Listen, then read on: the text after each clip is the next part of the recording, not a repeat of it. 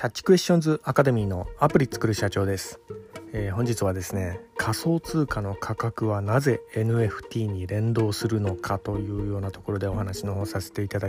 きたいと思います、えー、仮想通貨の市場がですねちょっと荒れてきたかなというようなところがあるんですけど、まあ、この、まあ、冒頭もそうなんですけど暴落もですねやっぱその原因今えー、NFT にあるかなっていうふうに考えているんですが、まあ、その、えー、あたり、まあ、なんでこのような事態になってるのかっていうようなところを、えー、今回ちょっとお話の方させていただきたいと思います、えー、私のこちらの番組の方ではですね主に、えー、iPhone アプリを世界で売るための戦略というようなところでマーケティングに関する話などさせていただいております主に YouTube で配信させていただいておりましてえー、YouTube の方ではですねアプリの作り方やラズベリーパイによるリモートサーバーの構築方法仮想通貨のマイニングなどちょっと専門的なお話などをさせていただいております、えー、こういったお話がお好みというような方いらっしゃいましたら YouTube の説明欄の方ですね、えー、そちらに番組リスト別に URL 貼ってありますんでねこちらからもぜひよろしくお願いいたします。キャッチクエスチョンズまたはアプリ作る社長で YouTube で検索していただくと出てくるかと思います。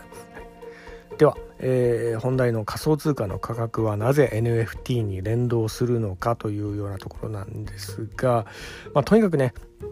えー、最近のこのデジタルの価値っていうのはどのように決まるのか、えー、ここはあの NFT からやっぱりいろいろ学ばせていただいているようなとこがあって本当にその,、まあ、の NFT もそうなんですけど仮想通貨っていうのはですねいい題材になるなというようなところですね。あのえー、まあ、デジタル社会を根底的からこう考えさせてくれるような、まあ、あのビジネス、まあ、これからのねビジネスをこう考える上ではもう最低限の教養にもなるかなというふうに思ったりもしております。まあ、この辺をね、よくこう理解していないと、あの変なところでね、あのデジタルアートとかこう手出しちゃったりだとか、あの仮想通貨で高値掴みしちゃったりとかしてね、結構被害被る可能性もあるんでね、だからこの辺のこの相場感覚っていうのは、やっぱりこう、あの、創作活動も結構大事だと思うんですけど、デジタルアートとか、あとアプリをこう作ったりだとかね、でそれとともに、やはりその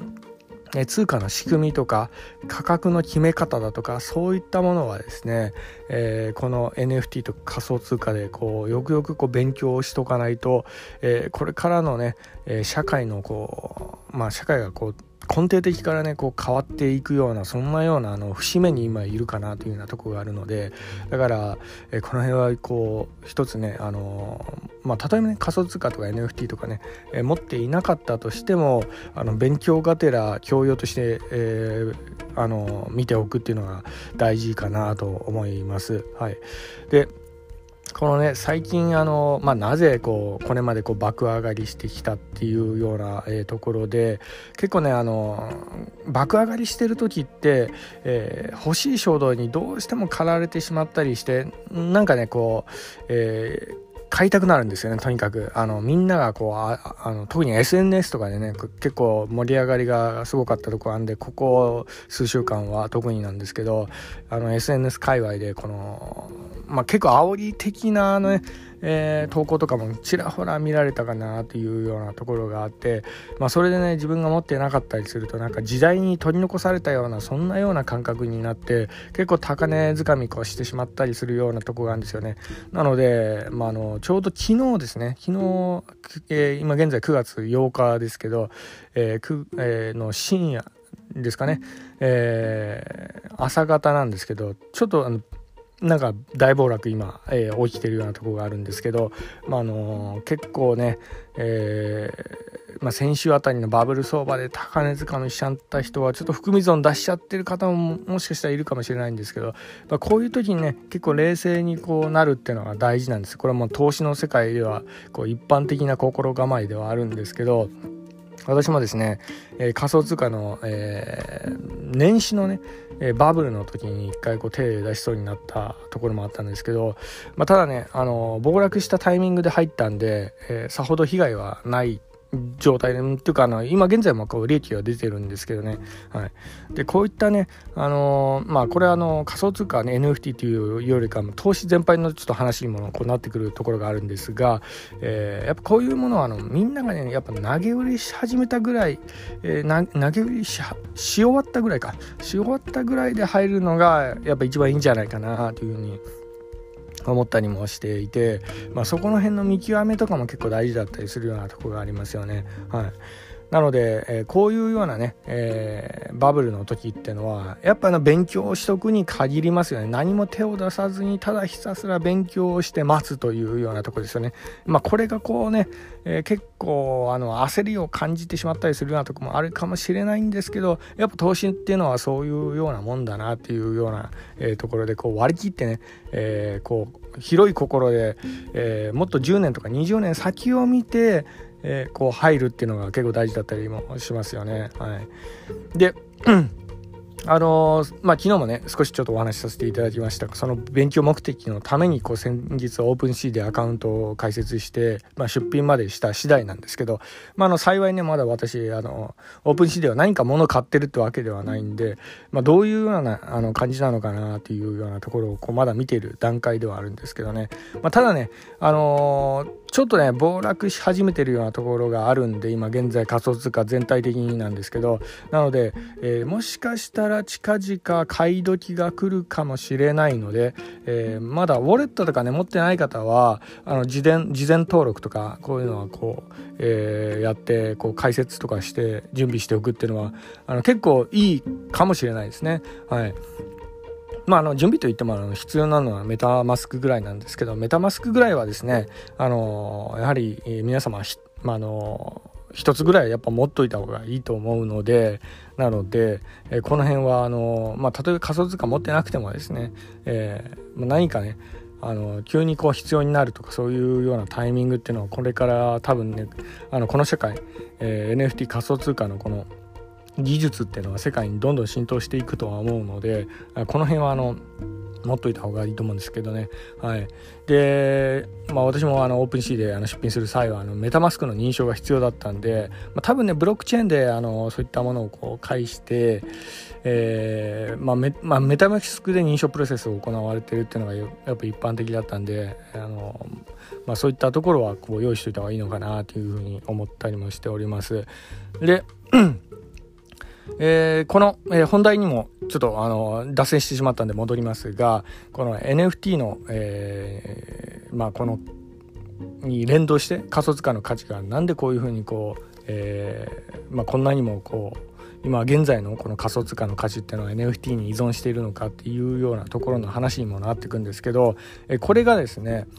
え、もう昨今のあのガス代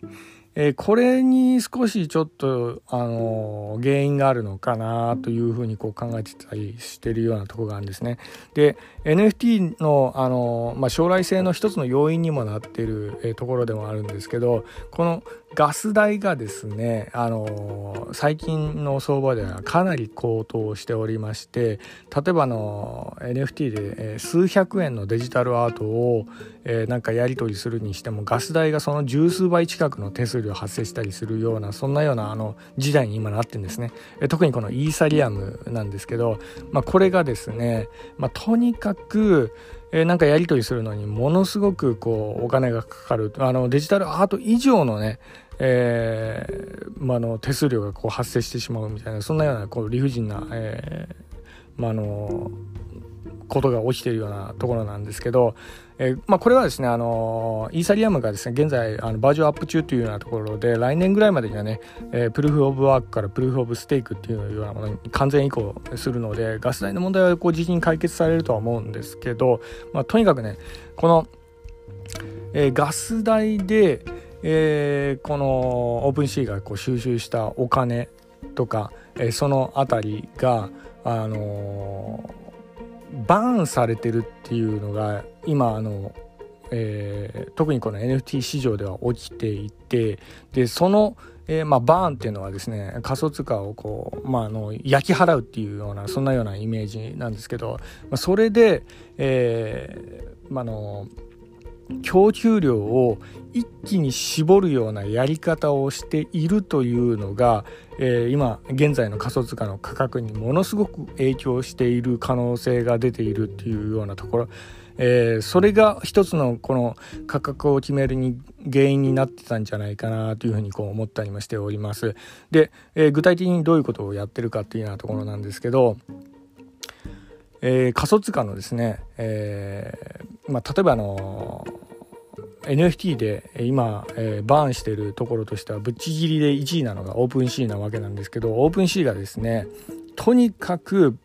えー、イーサリアムを燃やしてきたっていうのを、えー、これまでやってたんですね。で、えー、ちょっとこの、えー、昨日ぐらいにこう調べたあのデータによるものなんですけど、えー、この OpenSea あの NFT 取引所があのこぞって今バーンしてるんですけどね仮想通貨をね。はい、で、えー、 OpenSea で言うと、えー、24時間あたりにバーンした、えー、数っていうのがですね、えー、1500イーサリアム。日本円に換算すると5億円ぐらい24時間で、えー、バーンしたっていうようなあの、えー、データが出てまして。これちなみにあのウルトラサウンドドットマネーっていうようなサイトでこうあの調べることができるんですけどあの2位と比較してもですねぶっちぎりにえー、バーンしまくってたっていうようなところがんですね。はい、でこれがですねおそらく、えー、最近の仮想通貨市場、えー、これまで暴騰してたんですけど、えまあ、あの昨日の暴落の原因にもこうなってると思うんですけどね、